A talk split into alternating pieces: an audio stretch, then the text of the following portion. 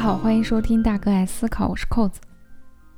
著名诗人海子在一九八九年一月写下了“面朝大海，春暖花开”这样充满幸福感的诗句，而很快又在三月二十六日这个正当春暖花开的时节卧轨自杀。后来人们就认为他可能患有双向情感障碍。据说除了海子，还有梵高、达芬奇、海明威。等知名人士都曾被双向情感障碍所困扰，因此这个障碍被很多人称为“天才病”。当然啦，这些人早已经去世，在他们去世之前呢，也没有证据显示他们曾经被确诊过，所以我们后人也只能是从他们的一些留下了记录的行为来猜测。那这里面水分就很大，毕竟能够留下记录的，必然是一些比较突出的行为。那拿海子来作为节目的开头，也就是找一个文艺清新的话茬而已，大家千万不要当真。不过我们可以确认的是，时年三十二岁的香港歌手卢凯彤，呃，于二零一八年坠楼身亡。他在二零一三年的时候曾经被证实患上双向情感障碍。那双向情感障碍以前我们叫做躁郁症。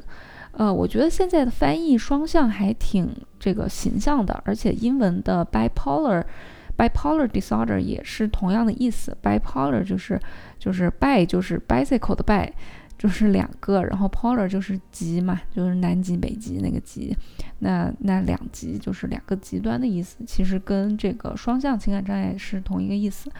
嗯，我们普通人的生活总是。时而愉快，时而抑郁，人生总有起起伏伏，伏伏伏，对吧？这都很正常。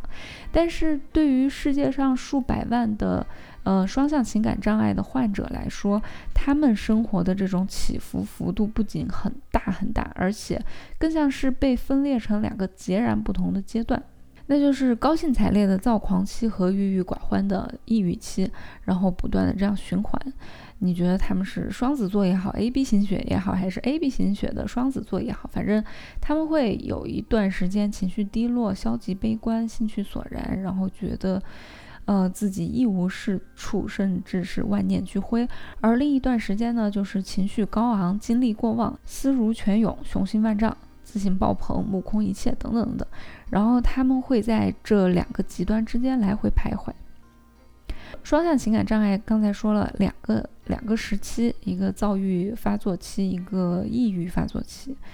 嗯，那他们的精神的沮丧期，也就是抑郁发作期，会表现为，呃，情绪低落，兴趣减弱，食欲不振，感到自己没有价值，或者是极端的内疚，睡太多或者睡太少，行动迟缓，或者常常有自杀的想法等。这个听起来基本上症状和我们前两期、前三期说的这个呃抑郁症是一模一样的，嗯，但是呢，除了抑郁之外，与之不同的就是他们会接着进入一个精神愉快期，被称为躁狂发作。这个时候他们会精力旺盛，觉得自己无所不能，啊，精神很愉快，超过一般的这种愉悦感，基本上就是前面抑郁阶段的完全相反的版本。抑郁的时候，他啥都不想做；那躁狂的时候，他就精力旺盛，啥都想尝试。抑郁的时候呢，他们不想跟人说话；躁狂的时候，就特别愿意社交，话多，想法多，冲动，充满自信，特别的积极、阳光、正能量。工作学习的时候，经常像打了鸡血一样。这些听起来好像觉得，哎，是好事儿啊。旁边的人呢，有时候还挺羡慕的，好像也不能说是症状吧。但是其实有时候他们也会到达一个比较不正常的程度，比如说他们可能会思绪翻腾、失眠、语言急促、说话大声、做出冲动的行为以及危险的行为。另外呢，他们也会经常特别的，嗯，坐不住，动作很急促，注意力也容易不停的转移，甚至脱离现实，出现了呃这种思觉失调。如果没有能够接受治疗的话，这种异常的精神愉快期就会很频繁的出现，程度还会加重。同时呢，他们也会需要花更长的时间平息。如果要确定是躁狂期的话，就是刚才说到的症状至少要有三项，然后出现一周以上的持续，每天大部分时间都是这样的表现，而且呢，他同时也需要说造成生活上的一些失能或者困难，比如工作、学习、人际呃关系都会造成困难啊，就基本上可以认为是躁狂期。那这个病呢，可能你听起来会觉得说，哦，他有一半的时间感觉好像还是比较愉快的，那另外一半时间是抑郁的，他是不是说比这个抑郁症要轻松一半啊？但是其实他们的体验啊，可能会比抑郁症更加的糟糕。为什么呢？你想，他们比如说躁狂的时候啊，会觉得对啥都有兴趣，觉得自己干啥啥都行，于是很可能会做出一些行为，比如说。突然决定辞职了去创业，或者突然决定分手了去寻找自己的真命天子，或者突然就觉得顿悟了，然后把自己银行里面的钱取出来去大街上面发了，就诸如此类的。然后过一阵子就抑郁了，就一边抑郁还得一边要处理前一段生活留下的这个烂摊子。你想想这个事情还挺要命的，嗯，而且很麻烦的就是他们很容易被误诊为抑郁症。因为他们通常去就医的时候都是抑郁的时候，因为你你躁狂或者是轻躁狂的时候，轻躁狂我们一会儿再说。就是他出现躁狂这种时候，他们通常是自我感觉非常好呀，就不会去求助医生，对吧？所以如果没有排查或者说去观察一段时间的话，是很容易被误诊为是抑郁症的。那医生可能就会需要知道之前是不是有一段时间曾经非常躁狂啊？那如果是普通的躁狂期，就是刚才提到的那些那种躁狂期，那也就是双向一型障碍。可能就还比较容易识别出来，因为前面形容的这些躁狂状症状，嗯，听起来还是比较明显的嘛。那所谓的轻躁狂期就会比较麻烦一些，因为它也是差不多的症状，但是程度就比较轻，那就很难发现。有时候他们看起来就像是一个。特别普通、积极向上的好青年，比较开朗活泼而已，所以这一类就是很容易被误诊为抑郁症的类型。因为当他们处于轻躁狂期的时候，周围的人会以为他们只是从抑郁当中暂时恢复过来了，然后每天好像心情还挺不错的，恢复的挺好的。那像这种只有轻躁狂期的，从来没有出现过躁狂期的，就叫做双向二型障碍。那如果只要出现过至少一次躁狂期的患者，那就是双向一型障碍。呃，不过说起来，轻躁狂真的是一种还挺不错的体验的。你想，可以成为一个思维敏捷、机智聪慧、积极乐观、行动高效的人，也确实因为这些吧。那他们当中一些人确实是时不时的做出了一些非常惊人的成绩，所以会被说成是天才病。据说啊，这个是据说，患病的很多都是高管啊、学霸呀这些，当然这个是没有统计来证实这个说法。那他们这两种发作期都可以持续，比如说几周到三到六个月都是有可能的。有的，呃，有的病例是有出现，甚至是有出现超过一年的，尤其是这个抑郁抑郁发作啊。所谓的这种循环周期，就是说从一次情感发作到下一次发作之间所经历的时间，所以是一一整个回合。那部分的患者呢，他可能症状出现的呃时间非常的罕罕有，非非常的少，就是终其一生情感发作就只出现几次。嗯，但是还有一些患者可能每年都会有。很多次的情感发作，至少四次的话，那就被呃称为快速循环发作。嗯，尽管不同的患者他们的症状发作的频次相差是很大的，但是在同一个患者每次发作的循环周期，它基本上是固定的。就比如说，这个人他是一个那种快速循环发作的人，他就是会一直是快速循环发作的。那另外一个人，他每次是，比如说发作时间是半年，那他可能，呃，之后的每次发作那都是半年。但这里面有时候会出现混合发作，就是抑郁和躁狂，或者是轻轻躁狂。在一次发作当中同时出现，呃，患者可能在情绪高涨的时候突然出现片片刻的这种伤心流泪，或者是在抑郁的时候思维开始奔逸。比如这个患者可能会怀着抑郁的心情睡睡过去睡觉，那早上醒来的时候呢，又感到情绪高涨和精力充沛。嗯，这种当然不是那么常见，但是。混合发作期间其实特别危险，因为他的自杀风险尤其的高。嗯，其实两种情绪出现交替的时候，都会比较容易引起自杀。毕竟，好多人就是在深陷抑郁的时候，你想，他如果真的是抑郁症，就深陷抑郁的时候，他是连做一个自杀计划，他是都是没有动力去做的。但是，如果是双向情感障碍，他会不断的重复这个轮回。所以，一旦当他开始有动力了。有动力去自杀了，去做这个自杀的计划了，就就会很危险。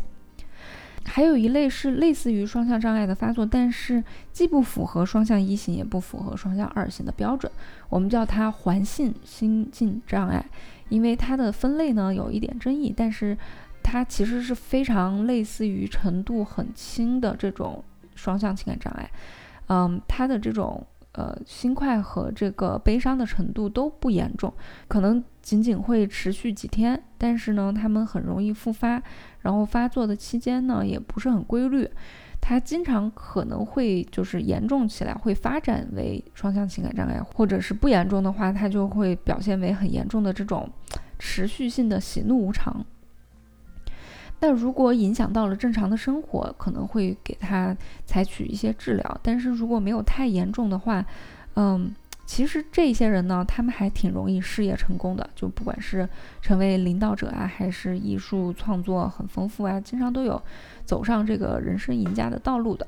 但是他们也经常会因为情绪不稳定，工作和学习这个起伏不定，个人情感生活也会变化多，这个婚姻失败啊等等。也会容易酗酒啊、嗑药啊，所以怎么说呢？上帝打开一扇窗，就会关上一扇门，啊，当然了，这是情况比较轻的这个环性心境障碍啊。真正的双向情感障碍，不管是一型还是二型的，都会很影响到人们在学习和工作上的表现、人际关系啊、财务稳定啊，以及个人安全等等。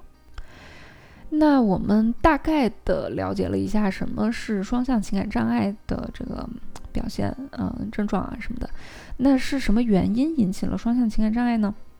我们介绍其他的心理障碍的时候呢，都多多少少会说到不同的流派的解释，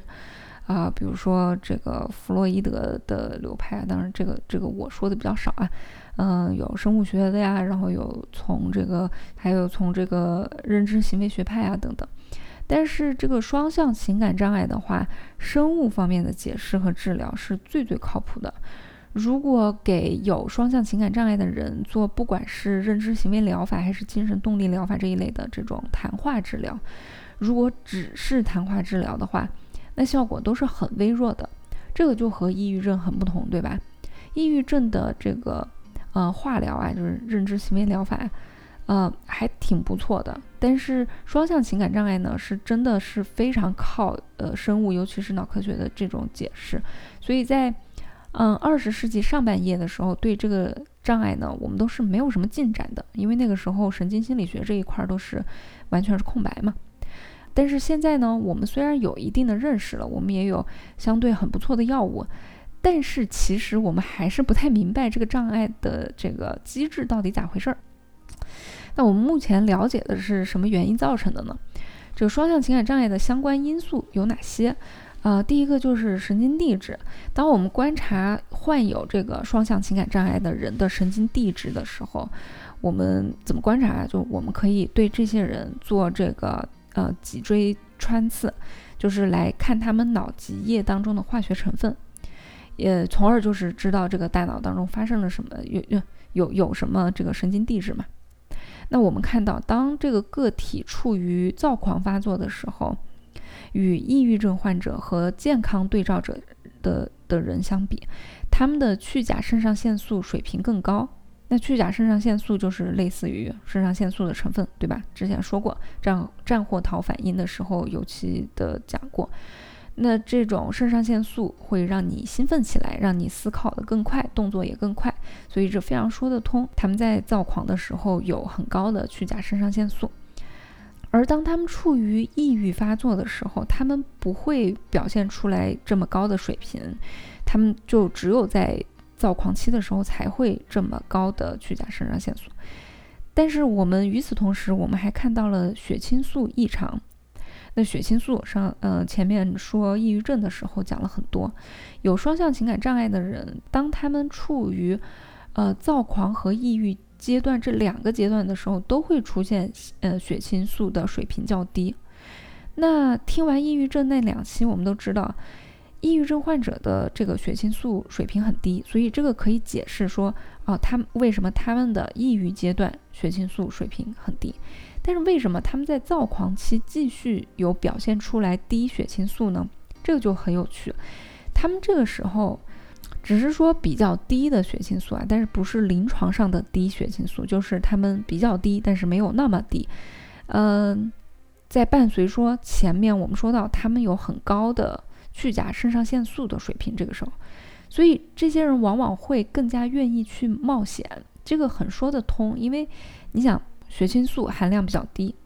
然后，嗯，去甲肾上腺素含量超标，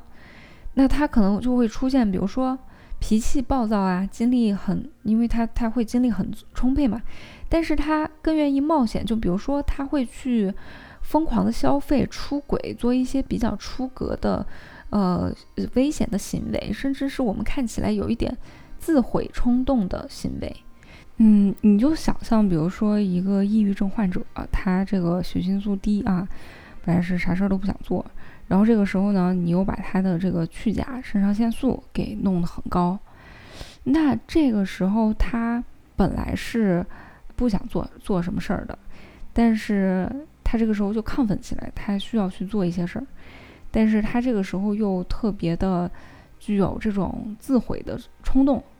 所以他们会去做很多这种很冒险、很很很危险的事情。这个也是，呃，也也蛮有道理，能够说得通。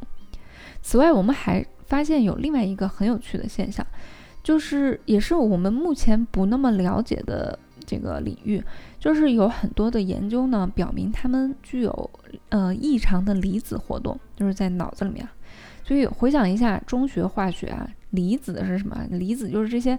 带正电或者负电的粒子，对吧？而这些离子呢，在神经细胞之间，它它是很重要的。比如说钠离子带带正电，那钠会冲进这个神经细胞里面，然后神经细胞。里面的电位就会升高，然后细胞就会放电，所以，嗯，这些离子它不是神经递质，神经递质是我们说的那种细胞激发的时候释放的那些物质，像我们说的血清素啊、去吧去甲肾上腺素啊、多巴胺啊、还有 GABA 呀这些这些，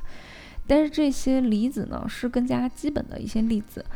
嗯，而研究证明呢，双向情感障碍的钠钠离子的转运机制。存在异常，这个可能会让，比如说神经细胞它应该放电的时候没有放电，而不该放电的时候却在在那儿拼命放电。这个可能是我们理解这种特殊障碍的一个关键的部分。嗯，因为其他的很多障碍我们可以用神经递质来理解它，但是这个障碍呢，它它可能就到了更加基本的这种层面。另外，我们还观察到一个现象啊，就是。这个相关的研究是相对来说比较新的，那就是，呃，患有双向情感障碍的人，其实，嗯，近几年其实也发现患有这个抑郁症的人也是这样啊，就是他们这一类人呢，他们具有比较低水平的一种蛋白质，这个蛋白质叫做脑源性神经营养因子，简称 BDNF，它是脑子里面的一种这种化学物质嘛，一种蛋白质，它。它也不是神经递质，但是这个东西你一听，哎，脑源性，呃，神经营养因子，就感觉是对大脑来说是一种非常好的营养物质。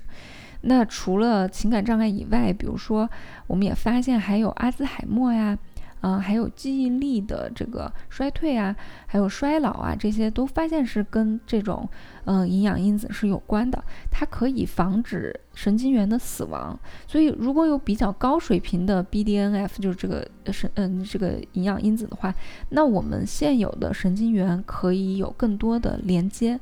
彼此之间可以更好的工作，所以你听下来感觉，哎，这个地方可以插入一个保健品的广告了，就是比如说生命一号补充大脑营养、提高记忆力的那种。然而并没有，就毕竟我们大哥爱思考呢，一向是秉承为大家省钱的目标。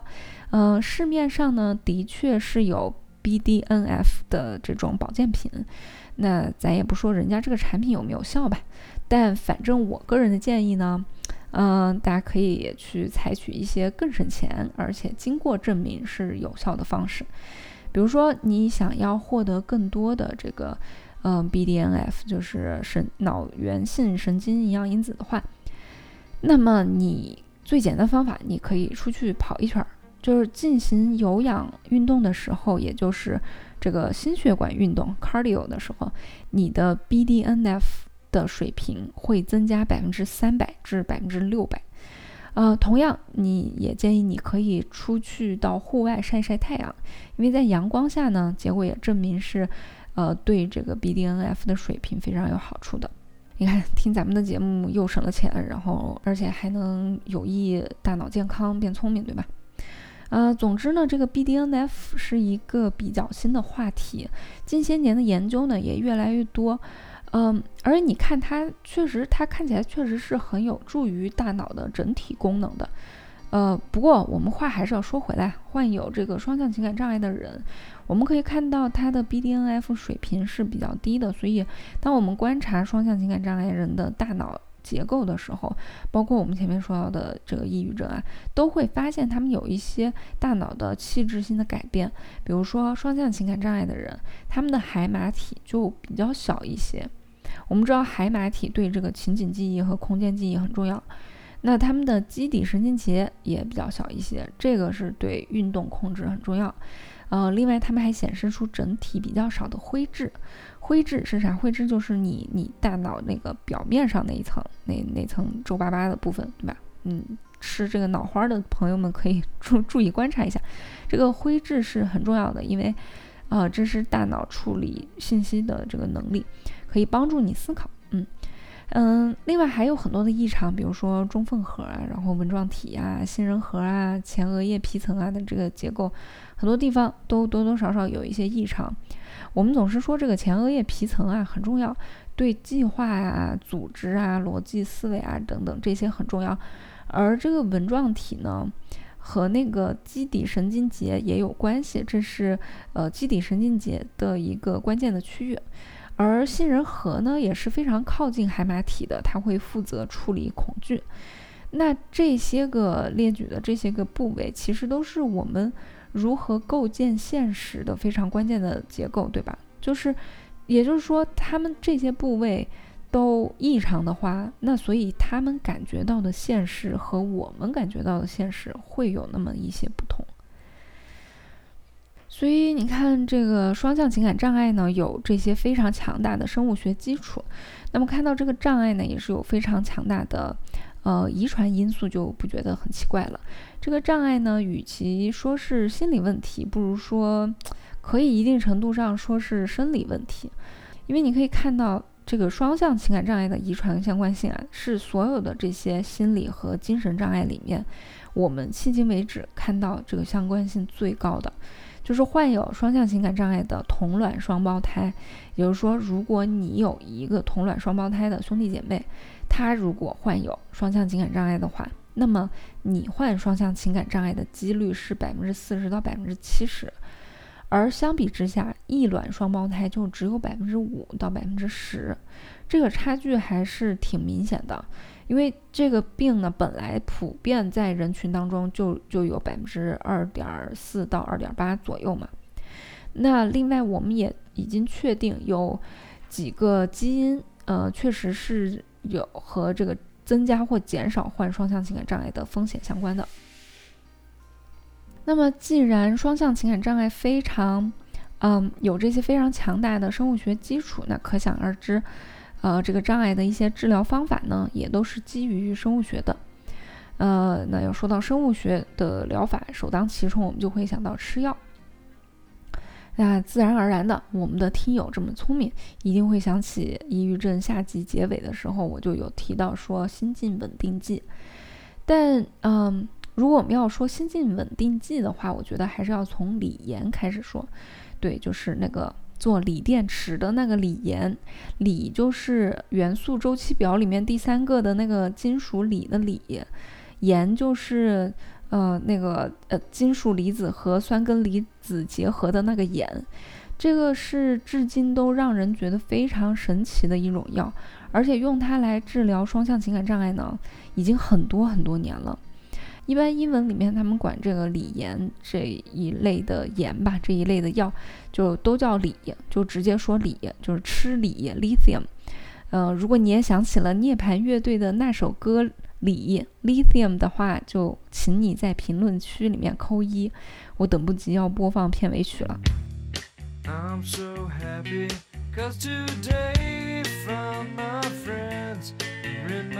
啊，先打住啊。那锂呢，作为一种金属，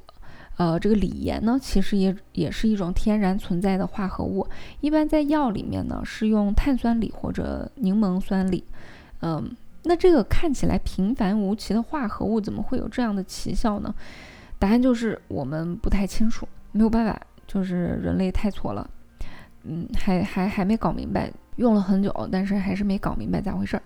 但是呢，还记得我们前面有说注意到双向患者他们是有异常的离子活动吗？哎，好像这个有一点关系啊。所以目前我们人类只能猜测，就是。呃，认为它可能会以某种方式去影响第二信使，啊，第二信使是啥？就是，反正就是细胞内的这个信号分子，从而呢，嗯，导致神经元里面的一些变化。但具体呢，我们还是是没有没有搞清楚的。虽然我们至今不知道为啥锂有用，但是我们从上世纪中发现了这个秘密武器之后呢，就一直在用，所以我们使用的经验还是挺丰富的。那我们知道的就是，这个玩意儿有点难找到正确的剂量，所以当一个双向情感患者呢，呃，需要开始服用锂盐的时候，医生也会为了找到那个正确的剂量去调整一段时间。那这个量呢，每个人都不一样，因为如果你没有给他们足够的剂量的话，就根本就没有效果。但是如果剂量太多的话呢，就会造成锂中毒。所以这个过程呢，稍微有一点麻烦。那么对于抑郁发作比较严重的人呢，他们除了开锂盐之外，可能还会开抗抑郁药来帮助治疗这些抑郁的部分的症状。吃药呢，也确实能够改善双向情感障碍患者的整体大脑健康。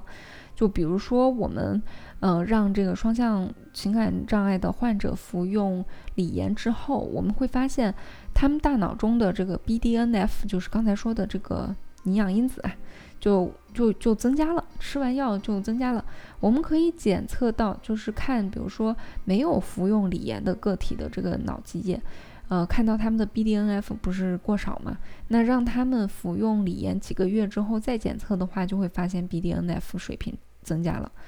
呃，我们还会看到，一旦这个人服用锂盐一段时间呢。他们的海马体的体积也会增加，灰质也会增加，啊，并且我们也会看到锂盐会阻止一些发作，这个是可以观察到的。当然，有一些朋友可能知道啊，除了锂盐之外呢，还有别的类型的心境稳定剂，而且有时候呢会把锂盐和其他的稳定情绪的药物一起使用。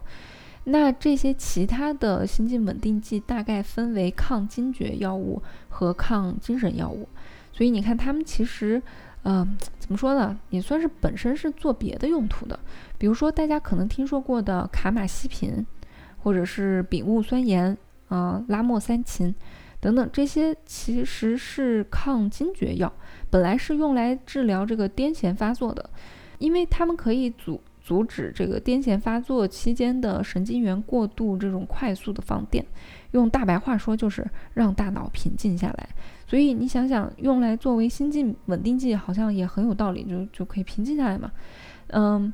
而且他们各自还有稍微有些不不同的这种擅长的科目，就比如说这个拉莫三嗪，它稍微就对抑郁发作的部分要要更有效一些。然后这个丙戊酸盐呢，可能会稍微对嗯躁狂发作的。这一部分更有效一些，而卡马西平呢，就是它两个部分都比较温和，可能比较适合环性心境障碍等等。然后它们各自呢也有自己的副作用啊之类的，所以这个也是看人下药啊。另外还有一类这个心境稳定剂，就是刚才说了是抗精神药物，呃。它们主要是一些非典型的抗精神药物，嗯，也常常被用来这个稳定心境嘛。尤其是患者如果他们有出现一些思觉失调的症状的时候，那思觉失调再强调一遍就是，呃，幻觉、妄想、这个幻视、幻听啊这些之类的。所以他们看起来可能像是，嗯，跟这个现实脱节了。那在这种情况下呢，会给他们开这个抗精神病的药物。那药物这么有效，为什么我们还是会看到有双向情感障碍的人需要去接受心理咨询、谈话治疗呢？这个，这个不是病急乱投医啊，也不是说药物不够需要心理咨询来凑，而是因为这个治疗双向情感障碍的患者最大的挑战之一，其实就是让他们坚持服药、坚持吃药呢。这个对于一般人来说，嗯，都还是多多少少有一点难度的。但是对于双向这个双向情感障碍的患者来说，尤其的困难，因为你想啊，假如他们处于这个抑郁发作的阶段，让他们吃药还还比较容易，因为那个时候他们是感觉有点抑郁，是是不太舒服的，而且他们知道，要是不吃药呢，可能就会陷下去了，对吧？那基本都会乖乖吃药的，因为吃了药会让他们感觉好一些。但是要是在开始躁狂发作的时候，再让他们这个时候让他们吃药就有点困难了，因为他们这个时候是自我感觉好极了，而且他们知道自己明明可以感觉更好的，这个时候吃药其实是会把他们的感觉压下来的。那他们就有点不太乐意了，而且很多的患者会觉得说，哎，就这么几天，我做完这个项目，赶完这个 deadline 就恢复吃药，因为他们躁狂发作的时候动作很快，对吧？效率也很高，嗯，这个动力也很足，睡得也很少，对吧？于是他们自己就停药了。那停了药之后呢，就会进入躁狂发作，就感觉好极了，想飞上天和太阳肩并肩，世界等我去改变，就再也不想吃药了。进而就脱轨了。那么我们会让他们进行谈话治疗的话，大部分的努力其实就是想让他们坚持服药。另外呢，药物虽然是勉强可以把他们的心境稳定在一个正常的范围内，但如果有一些外界忽然发生的事情，不管是好事还是坏事，比如说坏事像是亲人去世啊，好事或者是中了彩票啊，都可能触发他们的一轮发作。那当然，这些事件并不是病因啊，而是一个触发，要注意这一点。所以这种时候呢，还是希望尽可能给他们一些心理呃的支持。那这种情况呢，我们称之为辅助的心理治疗，因为主要的治疗形式还是药物治疗嘛。而且其实真的想要治疗双向情感障碍患者的黄金标准，其实就是希望将这两种疗法结合使用。辅助的心理治疗呢，除了刚才说的。呃，是为了让他们调整心态，呃，这个乖乖吃药以外，就是我们还想尽可能是让他们生活当中的人也来帮忙监督有没有在坚持吃药。所以，可能除了他们个人的这种心理咨询以外，还有团体和家庭治疗，让他们周围的人也参与进来，对治疗是很有用的。双向情感障碍呢，它是一种身体状况，这个不是患者个人的错，也不是他这个人个性的问题。而寻找生活的平衡点呢，对于双向情感障碍的人来说，确实是非常难的。不过好在啊，这个这个障碍是一个能够被控制症状的障碍，我们有相对还不错的治疗方法，可以通过药物治疗，加上外部的这种心理咨询，来自家人和朋友的接纳和理解，同时患者自身的努力，我们是比较有信心来控制住这个呃症状的发作的。好啦，今天的节目就到这里。如果你喜欢我们的节目，拜托你多多的转发、转发、转发。呃，当然也欢迎你留言提问，呃，或者是点赞。好，我们下次再聊。